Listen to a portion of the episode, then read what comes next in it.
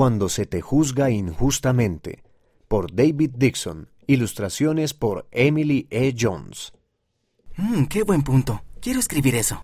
Stephen, este no es el momento de jugar en el teléfono. Lexi está compartiendo algo importante. Solo estaba tomando notas. No puedo creer que el hermano Henderson me avergonzara así delante de toda la clase. Y todo lo que estaba haciendo era escribir lo que Lexi dijo.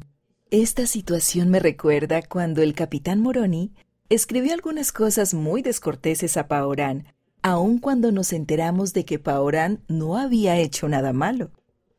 Sí, tienes razón. Me encanta ese relato. Por favor, ayúdame a perdonar al hermano Henderson, como Paorán perdonó a Moroni. Véase Alma capítulos 60 y 61.